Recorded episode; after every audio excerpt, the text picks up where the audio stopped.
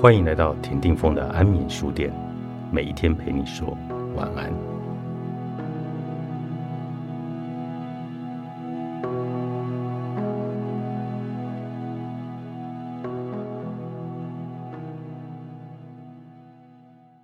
我接到一通电话，听声音似乎是五十多岁的中年女性。她说：“我正要去马浦大桥，这是我人生最后一通电话了。”听到这名女子的声音，我瞬间背脊发凉。显然，在电话中说出这句话之前，她已经考虑过数十遍了。就算警察当了许久，接到这种电话的时候，还是很难平静的。过去曾有五十多岁的男子喝酒后上随机聊天室玩裸体视讯，遭到对方偷拍，打电话来吵着要我立刻阻止影片散播，否则就要自杀。不过，这种电话的严重程度远远比不上这名女子的电话。我先对她说：“无论受到什么伤害，先来我办公室一趟，我一定会全力帮助你。”但是这名女子却说：“孩子都大了，现在去死也没有关系。”又说看到高楼大厦就想爬上去，便草草挂了电话。我想，如果回拨电话没接，一定要向一一二报案。请他们去找企图自杀的人。通常在企图自杀这一类紧急的状况下，就算当事人手机关机，也可以强制追踪定位，精准度也很高。所以我相当的着急。幸好这一名女子接了电话，我告诉她，如果丈夫或者家人可以来办公室，请他们立刻一起过来。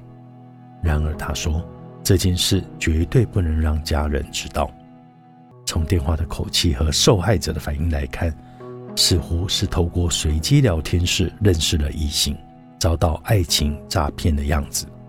女子说，她会和好友一起来办公室，一如预期。担任营养师的受害者是五十多岁的女性。我看了她的交易明细，受骗金额竟然高达了一亿两千万韩元，而且大部分是海外汇款。受害者汇款对象是一名叫做斯卡帕罗蒂的退役美国军官。受害者最初认识斯卡帕罗蒂是在案件后发生的一年前，当时他发现自己的 c o c o Story 上出现斯卡帕罗蒂新增他好友的通知，不过他并没有在意。然而某一天，斯卡帕罗蒂传来了讯息：“当你担心的时候，我想你。”仍在医院照顾丈夫的受害者，只是冷冷的要求对方不要再联络。不过斯卡帕罗蒂并未理睬，仍然不断的传来讯息：“别生气，我真的很抱歉，千万请你原谅我，爱你。”对方不停的传来这一类用 Google 翻译器翻译的声音讯息，让受害者逐渐卸下了防备。受害者后来和斯卡帕罗蒂成为 KakaoTalk 的好友。还聊起了未来的事业。斯卡帕罗蒂说自己即将要退休，提议两人一起在韩国做中古车的生意，可以赚不少钱。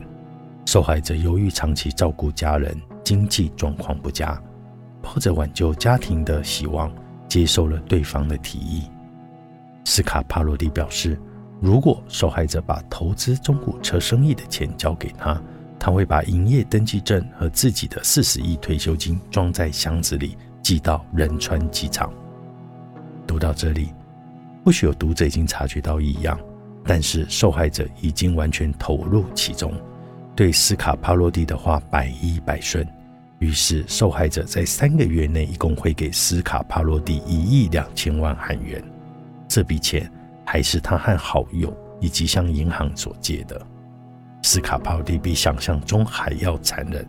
他冒充国际物流公司，将受害者加为 KakaoTalk 的好友。由于对方说收取国际快递必须提供收件人的护照，因此受害者拍下护照传过去。要是这段期间他曾经告诉家人或好友一声，立刻就会知道被诈骗了。但是受害者认为这个关系就像婚外情一样，不能告诉任何人。在与斯卡帕洛蒂断了联系之前，他还收到简讯，内容是装有四十亿退休金和营业许可的箱子，已经寄出的通关资料。由于那份伪造的文件上写着有自己的护照号码和姓名，受害者相信到了仁川机场的物流中心，一定可以找到斯卡帕洛蒂寄来的箱子。受害者在机场物流中心知道自己被骗了以后，比起羞耻心，更令他无法忍受的是旁人的眼神，尤其机场员工看似轻蔑的目光，怎么也挥之不去。他说：“那是将他推向马普大桥，企图自杀的主要原因。”受害者倾吐完后，心情似乎轻松了不少。现在有一个受害者一定要知道的事实，那就是斯卡帕洛蒂的真实身份。我将受害者的手机内储存的斯卡帕洛蒂的照片丢到 Google 里搜寻，立刻出现维基百科上的人物。受害者对于自己遭遇到这种诈骗感到痛苦又羞愧。其实和受害者聊天的是奈及利亚人，和受害者互传讯息的国际物流公司联络人，接收受害者护照照片的人，也同样都是奈及利亚人。受害者说：“一想到要偿还贷款本金的日子即将来临，就想再去马普大桥。”尽管我告诉受害者，只要他愿意。我可以代替他向家人说明情况，但是受害者非常担心这件事曝光。他说，向家人坦诚还需要一段时间。通常这种犯罪，受害者的好友会比家人更早知道。我在接下了处理案件需要的资料，将初次见面的详细过程写成调查报告后，才移交给受害者居住当地的警察局，以便展开正式的调查。我告诉受害者，虽然案件由辖区警局负责调查，不过当他鼓起勇气准备告诉家人的时候，我会永远的乐意提供帮助。